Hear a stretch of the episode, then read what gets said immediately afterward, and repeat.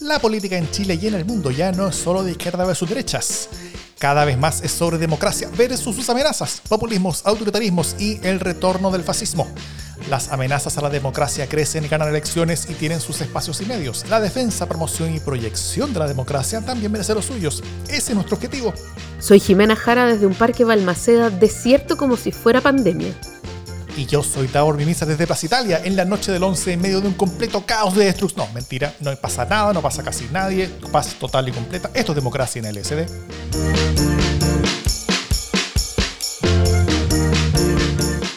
¿Cómo estás, Jimena Jara? Estoy, estoy satisfecha. Muy bien. Agotada, satisfecha eh, y también tocada por los sucesos del día. ¿No es ¿Y cierto? tú? ¿Cómo estás? Yo estoy bien, estoy, estoy empezando, a estar empezando a estar descansado. Me pegué una gran siesta después de, haber entregado el último capítulo de Proyecto 50 eh, y, y haber ido a la radio tempranito en la mañana hoy día. Fui a la radio a sonar. Eh, así que, y después de eso me dormí una siesta grande porque te- tenía muchos, muchas horas, y creo que tengo todavía muchas horas de sueño que le debo a mi cuerpo y espero poder pagarlas en cómodas cuotas eh, en las próximas par de semanas. Oye, bueno, este es el primer programa que hacemos en un nuevo horario. Estamos grabando por primera vez eh, en días lunes a las 9 y media de la noche. En vez de los martes de tra- tradicionales, estamos grabando ahora lunes. Vamos a intentar a ver si nos funciona este nuevo horario. Así que en las próximas semanas vamos a estar también haciendo los, los días lunes. Eh, y el capítulo se va a publicar el martes a primera hora. Así que todos ustedes van a, muchos de ustedes que no nos hayan escuchado el aviso la semana pasada, van a sorprenderse al ver este programa eh, en sus teléfonos un día antes de lo normal. Pero así va a ser en las próximas semanas al menos y quizás sea para adelante. Oye, sí, po. y además que mm, eso nos permite, eso nos permite eh, recoger bastante de la conversación del fin de semana. O sea, es un buen día el lunes para poder tener una conversación de contingencia. Para lo que Eh, viene, ¿no? Sí, además de que se ajusta a las agendas ya, pero, pero además Sí. es un buen día.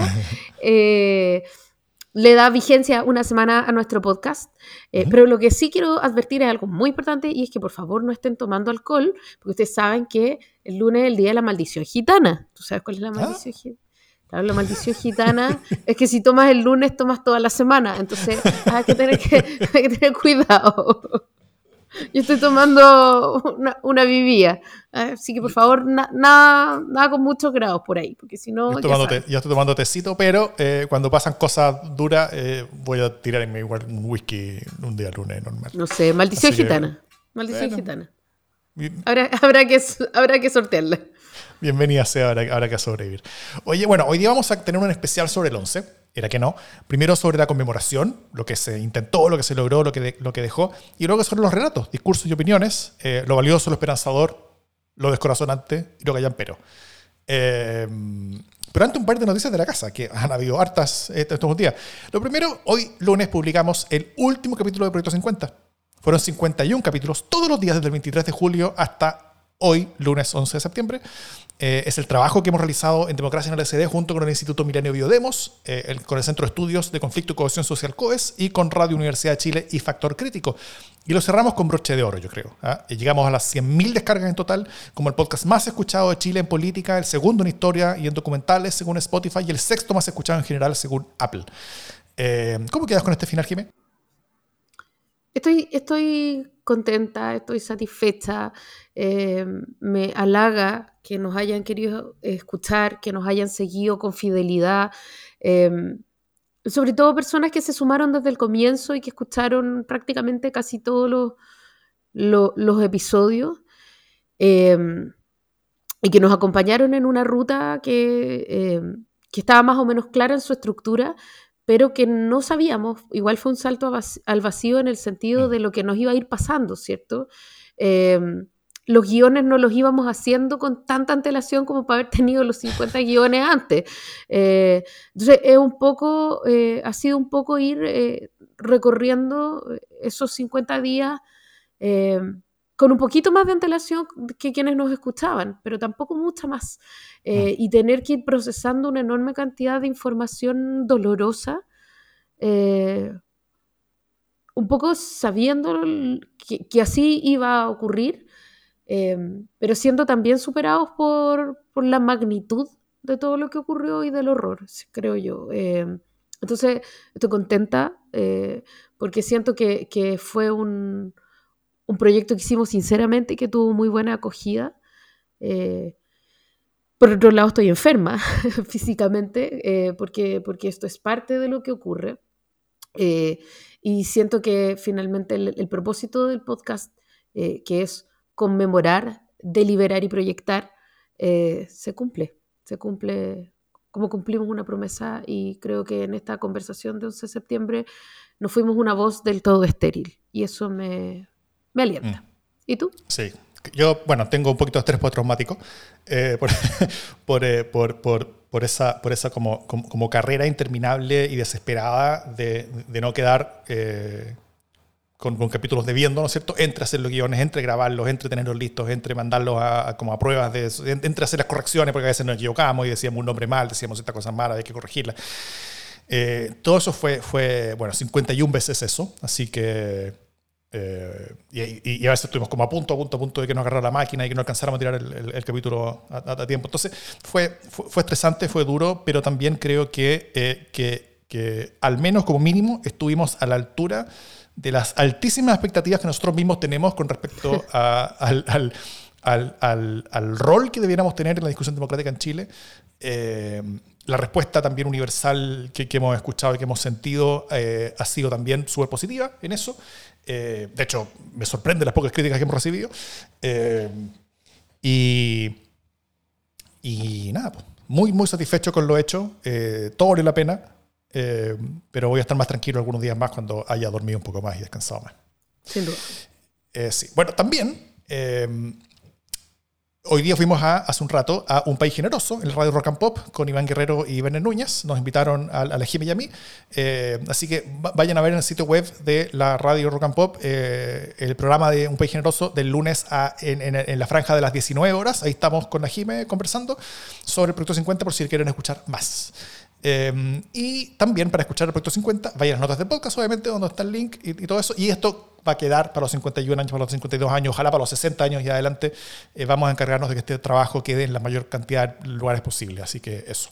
También, este lunes por acá, por Democracia en el SD, publicamos el séptimo capítulo complementario eh, al Proyecto 50, hoy, hoy lunes la mañana, que es la serie Diálogo 50 que hemos publicado cada lunes donde hemos estado conversando sobre materias relativas al proyecto. Esta semana fue sobre dictadura y resistencias, conversación que llevó la JIME con los académicos Mario Garcés y Tamara Vidaurrázaga, quienes exploraron, eh, entre varias otras cosas, cómo se resistió la dictadura desde la organización barrial eh, hasta, hasta, la lucha armada, eh, pasando por la organización en torno a la búsqueda de detenidos, pasando por redes de apoyo y complicidad parroquiales en las ollas comunes.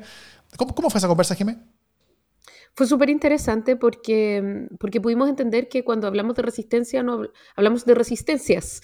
Eh, em, y vamos desde lo más, eh, desde, digamos, la supervivencia, ¿no? lo más inmediato, que es tratar de buscar a los detenidos, em, tratar de comer en el fondo, tratar de apoyarse unas mujeres con otras sobre todo, eh, ir a buscar a la parroquia, generar vínculos de confianza, donde confiarse, ¿cierto? Eh, ¿A quién confiar estas angustias? Hasta formas de organización un poco más eh, complejas, eh, que, empujaran demandas sociales y qué sé yo, a lo largo de estos, de estos extensos 17 años, porque evidentemente las primeras formas de resistencia fueron cambiando hasta formas de, de también resistencia política y lucha armada. Y también hablamos de la lucha armada, me parece importante decirlo. Sí, claro, también. Es, parte de lo que pasó, obviamente, es parte del contexto. Bueno, y el último capítulo de Diálogo 50 lo vamos a publicar este jueves en Democracia en el ESD, eh, donde conversamos con la directora de Biodemos y de COES, o sea, cerramos una conversación más bien institucional entre las principales organizaciones que apoyaron el proyecto, eh, con, la con, con, eh, con Helene Rizor de Biodemos y con María Luisa Méndez de COES, eh, y hablamos sobre la democracia misma, ¿no es cierto? Sobre su futuro a partir de lo que pasó hace 50 años y mediado por nuestro presente. Esa fue una conversación eh, muy buena que, que, también vamos a estar publicando ahí como broche de oro para todo esto. Y luego vamos a ir republicando en el canal de Proyecto 50 todos esos diálogos 50 también. Eh, creo que desde mañana, pasado mañana por ahí, pero, pero, pero, vamos a estar publicando uno, uno al día, cosa de que todas estas cosas vayan también estando al alcance de todas las quien, quienes siguen a, a Proyecto 50 y no siguen a Democracia en el SD, que ya pudieron escucharlas. Eh, y bueno, para que. Y, también, finalmente, esta semana también vamos a lanzar el décimo capítulo de la, segunda, de la segunda temporada de A mí nunca me han encuestado, con Sergio Toro y Paulina Valenzuela, para que estén bien atentos y atentas a eso. Así que para quienes que nos quieren aportar, obviamente, eh, para hacer más proyectos como estos, nuestros links a Revenue, si están en Chile, o a Patreon si están afuera, eh, para que aporten mensualmente lo que ustedes quieren, están disponibles en las notas del podcast o del video si nos ven en video. Eh, y ya estamos eh, empezando este nuevo mes, así que eh, pronto se viene el capítulo de LSD sin censura, que es lo que le mandamos como agradecimiento a todos quienes nos aportan. ¿Lo alcanzaremos esta semana, Jimmy, antes del 18? no garantizo nada, no garantizo Ah, nada. Quis- bueno. Quisiera, pero quisiera. Vamos a estar en conversaciones con Jimena Jara para, ver cómo y cuándo hacemos ese capítulo. Eh, pero se viene pronto. Eso. Vamos con las, no- con las noticias de... la Vamos, vamos con nuestros semana. temas, nuestros temas. Vamos.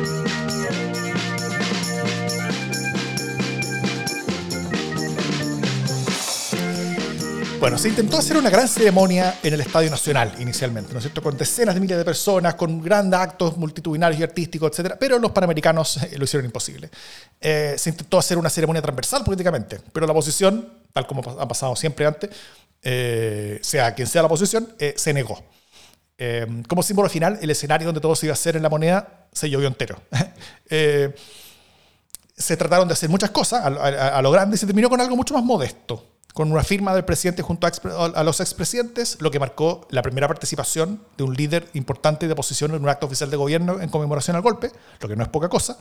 Eso se logró, es- eso no lo logró antes ni, ni Lagos ni Piñera, eso sí lo, sí lo logró ahora Boric. Se hizo también un acto con sentido más bien internacional, lo cual tampoco fue poca cosa, con líderes de varios países relevantes, presenta la moneda, López Obrador de México, Luis Arce de Bolivia, Antonio Costa de Portugal, Tom Morello de Rage Against the Machine, eh, Gustavo Petro, eh, Juan Manuel Santos y Ernesto Samper en la delegación transversal desde Colombia, eh, la calle de Uruguay también, ta- también de centro derecha, gracias a la gestión de Piñera, por cierto, con lo que el acto se transformó en políticamente transversal. Otro triunfo también, como un triunfo, triunfo de Estado, que deja también a la oposición chilena como un poquito pequeña, mezquina y un poquito ridículo ante los ojos del mundo an- an- ante esto. Tal como debo decir, pareció la oposición a, a Piñera el 2013 cuando esa oposición mandó a Piñera a la punta del cerro cuando, quise- cuando Piñera quiso hacer algo más, más universal en el conjunto eh, y poco después Piñera se manda la declaración de los cómplices pasivos y será pena cordillera. También dejó la oposición bastante offside en ese tiempo. Eh, pero bueno, ahora- ahora quedaron como offside de la centro derecha. Y mientras tanto, la UDI sacaba una declaración donde criticaban la división de Chile entre 1970 y 1973, como si la división se hubiera terminado después de los balazos, y donde repetían que el golpe había sido inevitable por esa división, con lo que nuevamente lo justificaban, ¿no es cierto? ¿Cómo, cómo quedó el día? ¿Cómo, ¿Cómo tuviste el día mismo del 11 de septiembre, Jimena Jara? Yo creo que este es un día que venía apuntalado por una tremenda emotividad en las semanas inmediatamente anteriores, ¿cierto? Eh, digamos que aunque hubiera sido un acto sumamente aburrido eh, y tradicional, eh, habría tenido un, un significado importante porque viene precedido de una emotividad distinta. O sea, la gente está particularmente emocional en torno a este 11 de septiembre. Eh, ha habido una enorme cantidad de iniciativas y no me refiero solo a Proyecto 50, por supuesto que me refiero a Proyecto 50, pero, pero ha habido varios podcasts, eh, varias iniciativas periodísticas. La semana pasada di una larga lista de cuestiones que están pasando. Entonces, eh, para donde uno vuelva la mirada, se encuentra con algún producto, con algún nivel de reflexión, con algún seminario, con algún libro, con alguna película relativa eh, los 50 años del golpe de Estado. Este es un tema que está en todos lados, ¿no? Eh, y por lo tanto se nos viene a la memoria todo, el, todo esto. Se han propiciado conversaciones familiares de una profundidad que no es, no es la más corriente y así, ¿no? Entonces eh, ha sido un tema eh, más hablado y más sentido. Anoche mismo estamos grabando esto el lunes, eh, la noche del domingo para el lunes, del 10 para el 11, eh, miles de mujeres fueron a la moneda vestidas de negro, con una vela, y eso es súper significativo, ¿cierto? Es. Eh, o sea, porque además es una extensión, o sea, qué bueno que van miles de mujeres, pero también esa es una extensión simbólica eh, de todos los hijos que ha perdido Chile, que perdió Chile en ese momento, de, de, de, de todos las madres que quedaron solas, de todas las mujeres que quedaron solas, ¿no? Eh, es como apañar un poco a esas mujeres de la cueca sola también. Eh, entonces, es tremendamente potente. Dicho esto, eh, nos asomamos al 11 de septiembre con el corazón un poco ya eh, cargado. Y, mm. y, en y, entonces la ceremonia de la moneda, claro, fue de alto nivel de invitados. Eh, pero sobre todo estaba cargado de una emotividad muy fuerte. Y quienes hablaron en esa ceremonia, además, eh, estaban muy implicadas. Si a mí tú me preguntas, eh, por ejemplo, entre el discurso de Carolina Toá, eh, Isabel Allende y el presidente Boric, ¿cuál me parece a mí más potente? Sin duda son, son las palabras de Isabel Allende y de Carolina Toá las más potentes, no las del mandatario, aunque puedan ser relevantes en lo que él diga y, y en los statements que hace, ¿no? Pero emocionalmente son muy fuertes las palabras, eh, tanto de Carolina Toa como de eh, Isabel Allende. Ambos, o sea, ambas perdieron a sus padres en los sucesos eh, del 11 o derivados del 11, ¿cierto? Entonces, mm. eso es tremendamente fuerte. Em, en ese contexto de recogimiento, parece muy fuera de lugar y muy triste eh, ver el modo en que se ha comportado la derecha. Yo creo que la derecha apostó mal eh, y empezó a apostar hace tiempo, ¿no? Como creo que quizás eh, toda esta idea de la, como de la victimización de Patricio Fernández los envalentonó creyendo que esta era una discusión que no le importaba mucho a la gente. Pero eso va cambiando con, con, con, las semanas y va cambiando con la programación y va cambiando con la cercanía de los hechos. Eh, entonces llegamos a un 11 de septiembre muy recogido eh, y con mucha, con mucha condena eh, a lo que ocurrió el 11. Y ellos no cambiaron de postura, ¿no? Entonces trataron de sacar una pequeña ventaja y, y la verdad es que yo creo que salieron con mala nota esta cuestión. Pero la ceremonia en la moneda fue bastante sobria estuvo bien. El, presidente de la República eh, logró este, en este, puerta a puerta, en esta especie de puerta a puerta con los presidentes, eh, logró sacar todas las firmas necesarias, ¿no? Y eso estuvo bien, o sea, eso es una victoria, mm. sin duda. Sí. Eh, y, se sacó fotos con todo, y, además tuvo una altura bien republicana, ¿no? Defendió a Piñera, incluso, cuando, cuando lo, lo, lo pifiaron. Entonces me parece que fue todo lo que se podía esperar que fuera, entendiendo que, eh, que el Ministerio de Cultura está como está, eh, que, o sea, el fondo estuvo bien, estuvo bien. Y por suerte, además, existe el plan de búsqueda que es como la joya que pueden mostrar. Sí, pueden mostrar algo importante, algo que quede eh, más, allá de la, de la, del acto mismo, del día mismo. Claro. Yo, estoy de acuerdo, o sea, creo que, creo que quedó mejor de lo que parecía que iba a ser hace una semana, ¿no es cierto? Hace un par de semanas. Eh, pero fue mucho menos de lo que uno hubiera esperado hace seis meses o un año atrás. Eh, al, final resultó al menos algo y, y eso no fue poco. O sea, primero fue el, primer acto con visos de transversalidad política. Si bien fue transversalidad internacional en vez de nacional, pero, pero, pero esos visos de transversalidad fueron, fueron importantes. El primer acto republicano confirma este presidente de más de un sector político. En torno al, eh, y eso no es poca cosa. Eh, eh, y eso fue en torno a esta especie como de sociedad de mutuo beneficio que, que, ha armado Piñera junto con Boric, ¿no es cierto? O Boric junto con Piñera. donde, se ayudan en, en múltiples cosas. Piñera ayuda a Boric a como como empujar la centro derecha hacia ciertas direcciones. Hasta ahora el resultado ha sido nulo, pero el hecho de que esté Piñera eh, ayudando, em, empujando ciertas cosas, le, da a Gabriel Boric y al gobierno un viso de transversalidad que habría sido imposible sin, esa, sin la presencia de Piñera mismo. Eh, mientras Piñera le sirve todo esto para diferenciarse del resto de la derecha y, eh, y tener un, un, rol que podría proyectarlo hacia, hacia, hacia otras cosas. bueno, y acá eso le permitió en buena parte, salvar a Boric, una conmemoración que se veía venir como desastrosa políticamente. Eh, yo creo que no fue un triunfo, pero salvaron un, un empate jugando de visita en La Paz, ¿cachai? Eh, y habiendo terminado el primer tiempo perdiendo 2 a 0. Eh, y, y, con esa sensación, como que uno, termina con una, con una sensación, desde la perspectiva del gobierno, creo que, creo que en el gobierno deben estar más satisfechos que, que desesperanzados por el resultado que lograron sacar, sobre todo a última hora. Eh, pero con todo igual hubo como, yo creo que eh, amargura generalizada con respecto a, los retrocesos eh, varios de, en torno a declaraciones y en torno a, conceptos que vamos a conversar en la próxima sección, ¿no? Sí, pero no, me, no voy a adelantar porque eso es la próxima sección.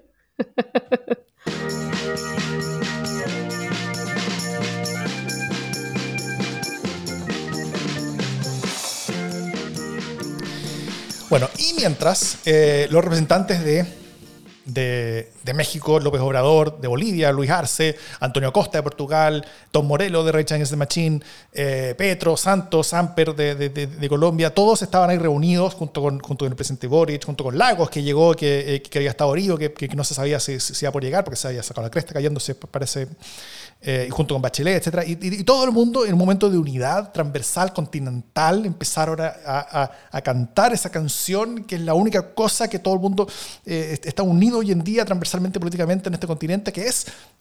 Pastelazo, pastelazo.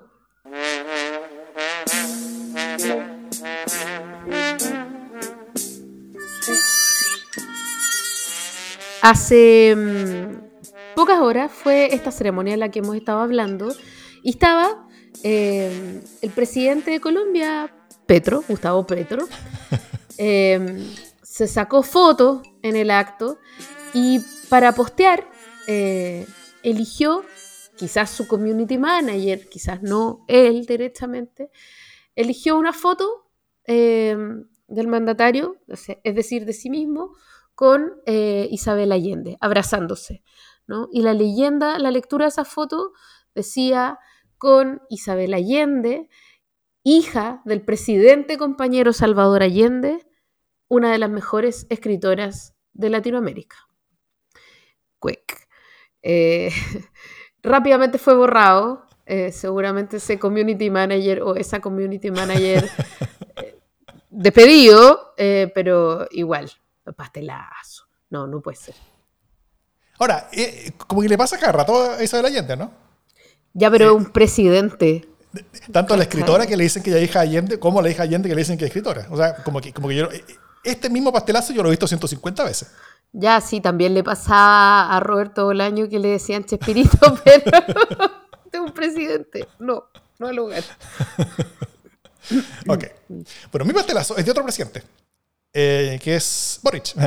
Eh, bueno, eh, eh, donde, donde, algo bueno que, que, ya conversamos, ¿no es cierto? Esta, esta posición de, eh, donde estuvo dispuesto a asumir riesgos ante su propio mundo, al llamar a, Piñera un demócrata, al, básicamente hacerle un queque a Piñera diciendo que, que él no creía de que Piñera hubiera ordenado violaciones de derechos humanos, cosas con las cuales yo estoy de acuerdo, o sea, Piñera es un demócrata, probablemente un poco menos de lo que fue en su primer gobierno, pero, pero, pero, pero, pero tampoco dejando de, o, perdiendo esa, esa categoría.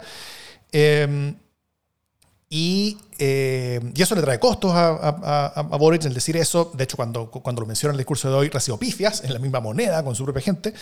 Em, pero lo que sí, eh, bueno, y, y, porque desde su propio mundo donde, donde, donde las críticas, porque, porque cuando dice que Piñera es un demócrata, ciertamente no van a salir desde la derecha a alegar cómo le dice un insulto así el presidente, ¿no es cierto? Salvo quizás desde el Partido Republicano que, podrían decir algo así. Igual lo odian harto.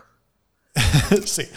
Eh, pero lo que sí el presidente creo que no resolvió bien fue el haber pasado directamente de Piñera como posible violador de derechos humanos, Piñera está avisado, ¿no es cierto?, a Piñera es un demócrata. Y, y, y, pasan esto sin escalas. Eh, Solución de continuidad. Ahí, yo creo que hay un problema, claro. Eh, la Jimena ya me convirtió en, en, un apóstol de la religión de la solución de la continuidad.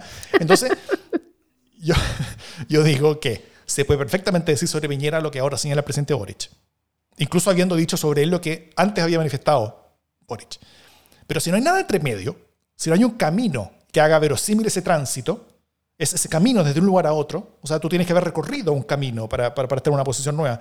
Eh, si tú simplemente estabas en una posición antes y de repente aparece una posición distinta, entonces eh, eso es un, cambio que no es verosímil ante, gente. Y, eso tiene un costo, que es que la palabra del presidente al final pierde valor, sobre todo en sus propios públicos. Y, eh, ese es un costo evitable, ¿no es cierto? El, el, darle una mano a Piñera, eso, eso, eso asume, Boric asume costos que no son evitables, donde parte de su mundo va a estar enojado igual, y bueno, eso, eso pasa, y, y esas cosas los presidentes hacen a veces para construir liderazgo, para abrir oportunidades, como las oportunidades que le ha abierto esta sociedad que tiene con Peñera. Eh, pero pero el, no haber hecho esta solución de continuidad el, recorrer el camino de un punto al otro, eso le genera costos que eh, no son, o sea, que son evitables, pudo haberlo evitado. Entonces, nada, hay una pega insuficientemente hecha. Es nomás. Un pastelazo. Es nomás.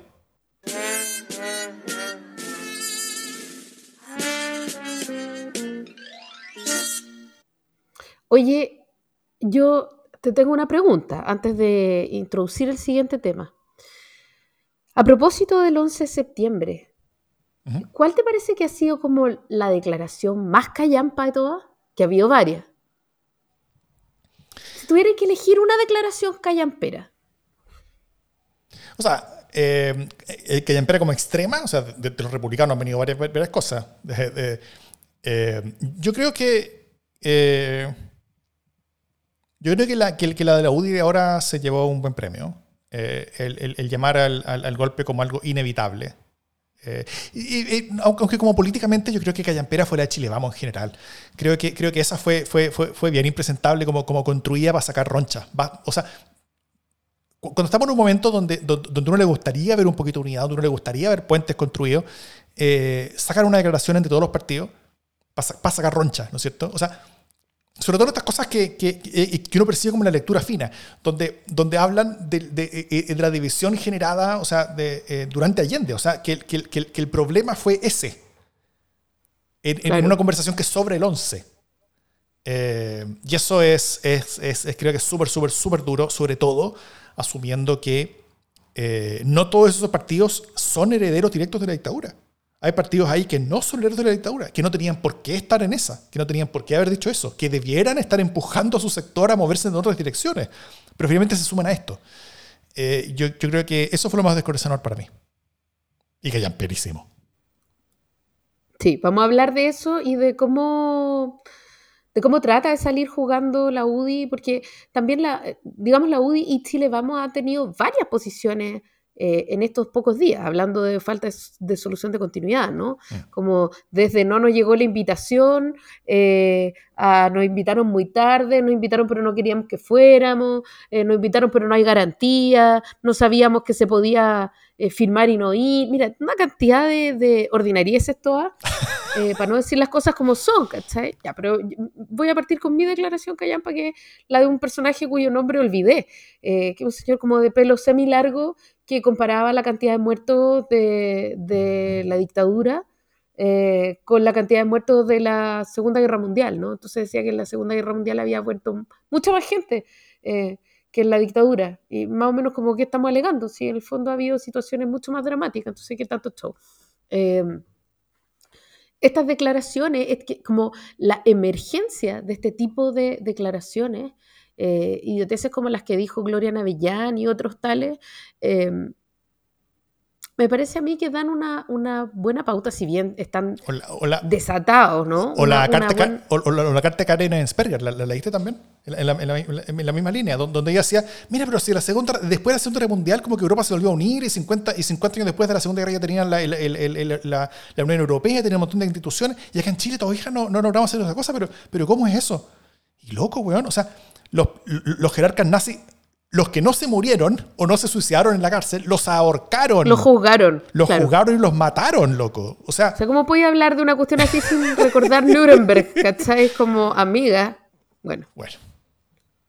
Ya, sí, pues. Entonces, gente diciendo tonteras, ¿no? Eh, pero, pero lo que me importa de estas declaraciones no es lo detonados que puedan ser de a uno, sino que son varios, hay un ramillete de detonados, como quien dice, y eso te da una idea de cuáles son los límites que se han corrido en esta nueva conversación. Eso es lo más preocupante, me parece a mí, ¿no? Em, en, en, este, en esta conmemoración 50 estamos em, más atrás que lo que llegamos a estar en la conmemoración 40 respecto de lo condenable eh, que eran las violaciones a los derechos humanos, lo injustificable que era el golpe y lo intransable que debería ser en todo momento y lugar la democracia. Eh, esos consensos hacia los cuales se iba avanzando eh, están hoy día más atrás que hace 10 años. Em, y, eso me parece a mí es un... te demuestra hasta qué punto la la conversación política eh, se ha agriado, pero sobre todo el consenso sobre la democracia eh, peligra, al menos en las élites de ultraderecha, ¿cierto? Pero son formadores de opinión, nos guste o no nos guste. Eh, y eso es tremendamente complejo. Por eso a mí me parece que en, este, en esta conmemoración han surgido tesis que venimos examinando hace rato acá en este programa y que son altamente preocupantes. Y una de ellas es precisamente la, em, la de Chile Vamos, ¿no? esta idea de que el golpe era inevitable, que es una tesis que les bandejea a Daniel Mansuy. Eh, ¿Para qué estamos con cosas? ¿no? Mm. Que como, así como era eh, Allende, eh, de, de, de, obtuso y de difícil de convencer, etc., em, era inevitable el golpe de Estado. es, una, es una buena excusa para no tener que pedir perdón, ¿cierto? Eh, y ya lo hablamos alguna vez en un otro episodio, lo decía Davor bien, eh, si las cosas son inevitables, entonces todos son, eh, nadie es agente, son todos objetos del destino, mm. porque no había nada que hacer. No importaba cuántas ganas le pusiera uno a que las cuestiones funcionaran, igual no iban a funcionar porque estaba todo como predestinado, era inevitable. Eh, entonces, cuando hablamos de que es inevitable, y en eso yo agradezco haber estado eh, todo este tiempo trabajando inmersa en las noticias del 73 eh, y del último tiempo, y sabemos cuán no inevitable era y cuánto de lo, comillas, comillas, comillas, inevitable, tiene que ver con financiamiento extranjero, tiene que ver con conspiración concertada, tiene que ver con pagarle a gente para que hiciera atentados eh, violentos y que desestabilizar el sistema. No es que eh, la izquierda detonada no hiciera también lo suyo. Hizo bastante eh, lo suyo, sí, claro. Sí, sí, sí, pero no es, no era inevitable, ni es por culpa de la UP. Había un ambiente descompuesto que estaba siendo financiado también desde la derecha. Entonces, este este desentenderse histórico y de, pucha, todas las cosas fueron inevitables, eh, es una manera de puntuar eh, los hechos históricos eh, que me parece escandalosa, pero que de ser adoptada y aceptada hoy día es también tremendamente peligrosa. Porque eso nos vuelve a hacer pensar que hay causas que justifican el uso de la violencia, el exterminio y el tormento. Y la. Bueno, claro, sí, pues. Y, o sea, eh, eh, eh, finalmente la justificación es en torno a la consecución del poder por la vía de las armas. No menos que eso. Y, lo increíble y la, y la, y la, y la gigantesca como, como, desconexión, como, como, como disonancia cognitiva, es que esta misma derecha que posee estallido ha estado permanentemente hablando y una y una y otra y otra vez que la violencia no justifica como eh, nada, básicamente, o sea, que, nada se puede lograr por la violencia, hoy día eh, vuelven a reafirmar que, eh, que si que el gobierno no me gusta, entonces se justifica el uso de las armas de alto calibre para terminar con ese gobierno e imponer cualquier otra cosa en, su reemplazo, que cualquier otra cosa se, justifica, ¿no es cierto? y esas dos cosas no pueden ir juntas. O sea, es completamente contrario entre sí. Eh, con eso no estoy comparando las situaciones, sino que estoy, estoy, estoy comparando el, el argumento. Eh, o tú estás a favor de la toma violenta de, de, del poder o tú estás en contra de la toma violenta del poder. Hoy día, eh, la justificación de un golpe de Estado implica estar a favor de la toma violenta del poder.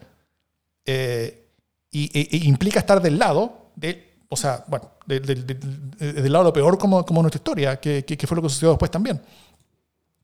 Eh, Sí, pues, bueno, y, también em, a mí me gustaría también sumar esto que el, componente como, como que, que, un componente de la conversación que creo que fue algo nuevo esta, este, este año, estos, estos, 50 años, eh, que tuvo que ver con la, con, con, la discusión sobre el gobierno de Allende, ¿no es cierto? Eh, el componente principal del protagonismo en esta fecha del gobierno de Allende creo que es negativo, porque ya que el hecho que, que, que, la conmemoración del golpe, el hecho es la, conmemoración, es la conmemoración del golpe, que el tema sea el gobierno que lo antecedió, es plantear una, una cancha de, de, conversación en la que el golpe es de por sí justificado. O sea, como que eh, eh, el, el, el, el, hablar sobre el gobierno Allende en el marco de la conmemoración del 11 lo que hace finalmente justificar es, ese 11. Eh, y es justificar golpes hacia adelante, hacia adelante también. Lo, más importante acá es el futuro. O sea, siempre el futuro, el futuro más importante que el pasado. Entonces, porque el pasado ya, ya sucedió. Ya, o sea, lo, lo, que sí es inevitable es el pasado porque eso ya ocurrió. Lo que nunca es inevitable es lo que viene hacia adelante. ¿No es cierto?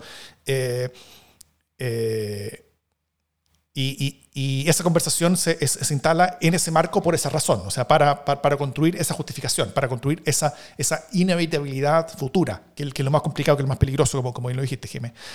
Eh, y eso creo que es lo primero, o sea, que e, e, esa cancha. Pero no todo, pero, pero eso no es todo, porque creo que también tiene otros componentes que son menos negativos, incluso positivos.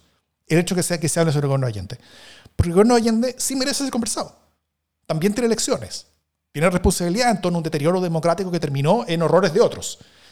Eh, de hecho, uno podría decir que la mejor época de progreso de la historia de Chile es heredera de esa conversación, es heredera de la reforma de la izquierda post-Allende, post-UP, eh, donde se aprendieron lecciones a partir de ese fracaso.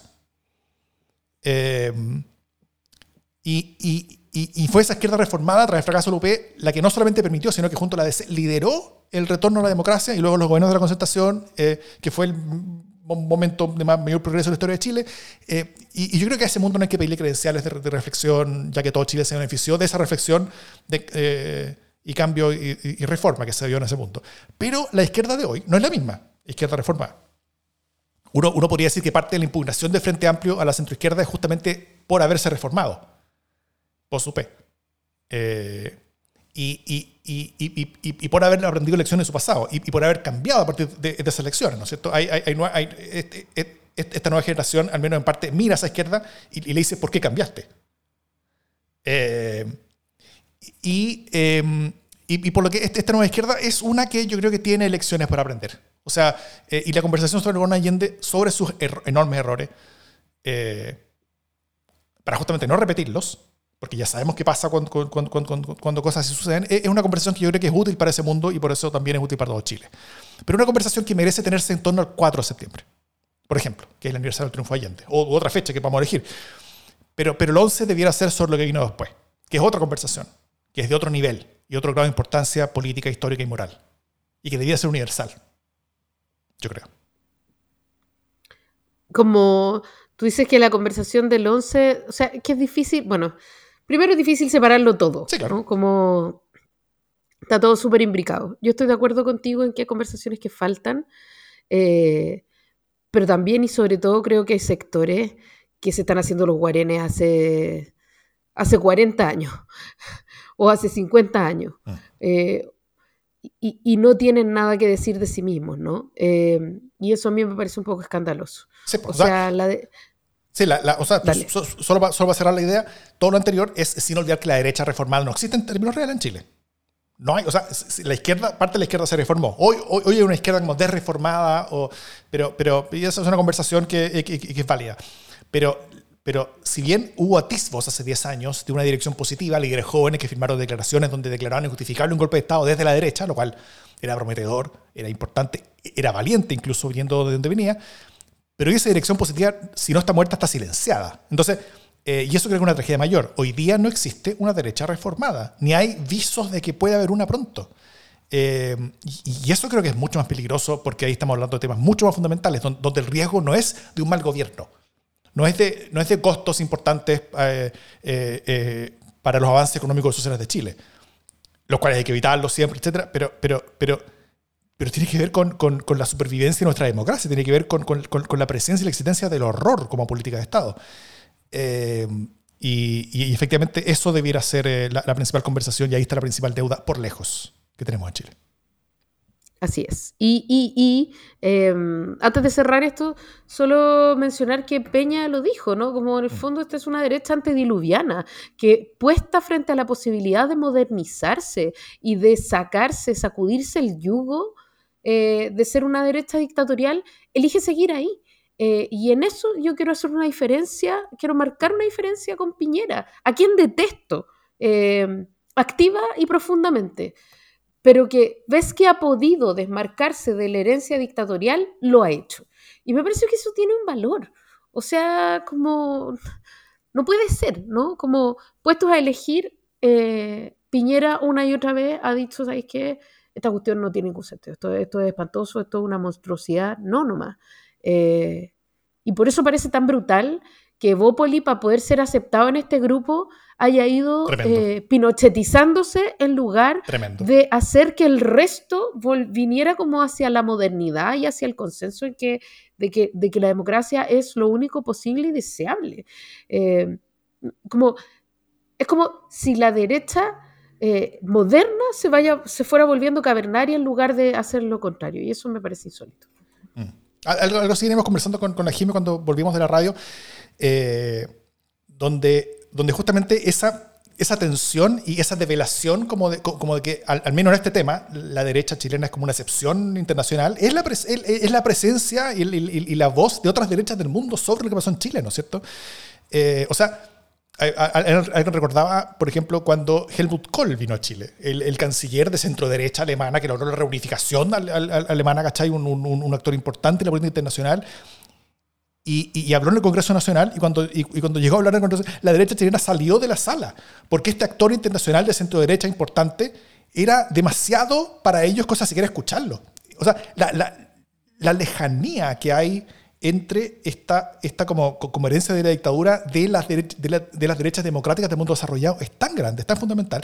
Recordemos que buena parte de la oposición de Estados Unidos, después del golpe, o sea, después de que Estados Unidos se dio cuenta de que, de que habían alimentado un monstruo, para variar, como muchos otros y tantas veces que lo hicieron, eh, y que se dan cuenta de que, de, que le había quedado a cagar y que empezaron a presionar y que, y, y, que después ayudaron a que, se, a se la democracia, buena parte de eso lo hizo Ronald Reagan, que es uno de los presidentes más fachos que ha tenido Estados Unidos en su historia. Y, para la presidencia de Ronald Reagan, estos hueones eran, eran eh, invivibles y hay que sacarlo.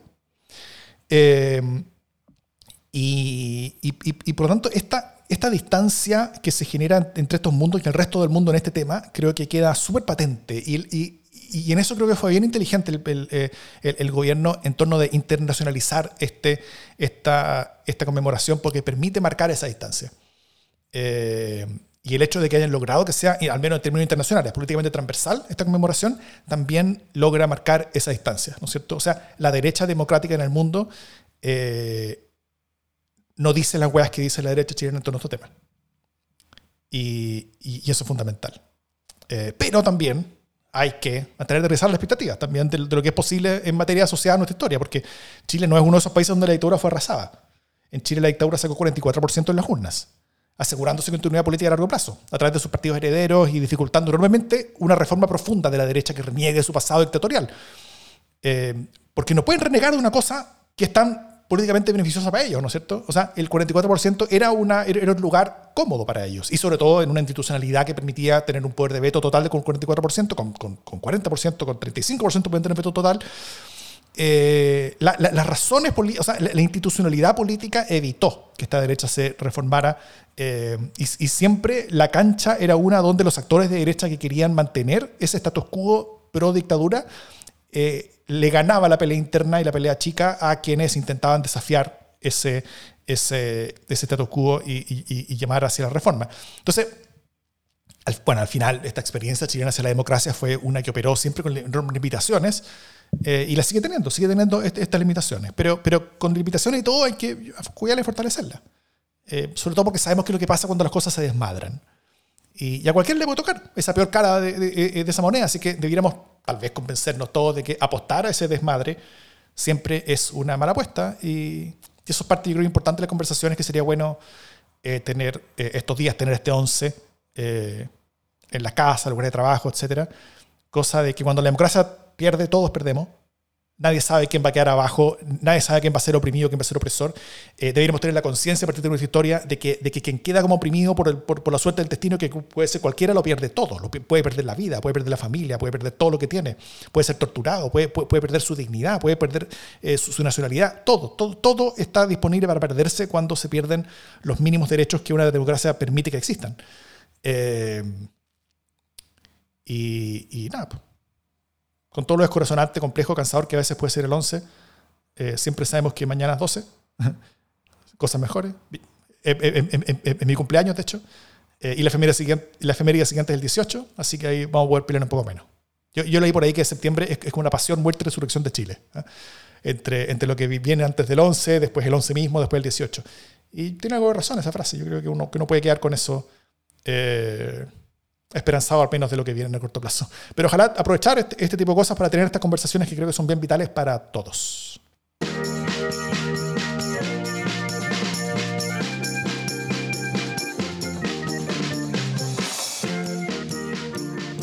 Las buenas noticias. Aunque ahora adelantó mi buena noticia, tengo una buena noticia. Mi buena noticia es que mañana, Ah, mañana cuando ustedes estén escuchando este podcast, eh, y de hecho en 27 minutos más, porque son las 23.33 en este momento que estamos grabando, eh, va a ser el cumpleaños de Davor Mimisa. Eh, y yo creo que Davor Mimisa es un aporte a la democracia en sí mismo, por lo tanto es una buena noticia que haya nacido y es una buena noticia que dé una nueva vuelta al sol. Eh, es una buena noticia que esté ahí para haber eh, hecho y grabado cada uno de los episodios Oh, de, de no solo de Democracia en LCD, sino también de Proyecto 50. eh, así que nada, yo le dedico mi buena noticia. eh, es además una buena noticia que seamos amigos porque eso nos permite eh, aportar y colaborar en, est- en esta y en otras cosas. eh, así que un corazón. Un corazón para ti y, y es una buena noticia. muchas gracias. Me, ha hecho, Feliz buena noticia. me, ha- me has hecho sonrojar. Bueno, y yo creo que la buena noticia, al menos para mí, es las 100.000 descargas en total que tuvo Proyecto 50, el podcast más escuchado de Chile en política, el podcast más escuchado, o uno de los más, el segundo en historia y documentales, eso, fue todos los números de ahora del, del, del 11, sexto más escuchado en general según Apple, eh, tuvo mucho público, mucha gente estuvo con nosotros, rompimos los récords de todo lo que teníamos en nuestra historia haciendo podcast, así que eh, estamos, yo, yo estoy muy, eh, muy satisfecho y contento con los comentarios que han llegado eh, desde, desde todas partes, la verdad. Los comentarios que llegan eh, a través de Spotify, por ejemplo, gente que escucha, son, son- bien conmovedores muchas veces, mucha gente agradecida. Eh, tenemos creo que 5 5.0 de, de promedio. O sea, nadie ha puesto una nota que sea menos que las 5 estrellas. Eh, así que como, como evaluación también eh, quedamos, quedamos súper contentos. Más de 100 personas pusieron una evaluación y, y- y todos pusieron 5 estrellas. Eh, nada, pues creo que es lo mejor que hemos hecho. Y, Sin duda. Y es, y Y es- disponibles para todos los premios. eso. Eso, llámenos. saben, saben dónde conectarnos. A, a veces no, claro, a veces no si saben de un premio. Eh, eh, proyecto50 gmail.com ese, ese mail va a estar disponible todavía cosa de, cosa de recibir invitaciones a, a- a- premiaciones de distintos tipos yo creo que merece así que eh, nada nos postulamos aquí y ahora Jimé a los premios internacionales de- no al premio chileno del podcast ¿Eh, ¿existe un premio chileno del podcast? yo creo que no pero, pero sí, alguna sí, sí, la, sí, la Alberto Hurtado tiene una categoría en Cierto. periodismo de excelencia. eso Sí, muy vamos bien a postular. vamos a postular dicho eso esto es democracia en el SD